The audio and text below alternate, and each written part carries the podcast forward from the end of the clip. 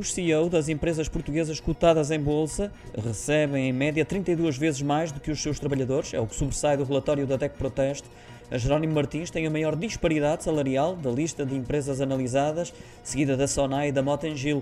Em 2021, o presidente da Comissão Executiva da Jerónimo Martins recebeu 3.075 milhões de euros, um aumento que ultrapassa os 19% em relação ao ano anterior. Segundo a DEC Proteste, em causa está um valor 262 vezes superior à média dos salários dos restantes funcionários do grupo.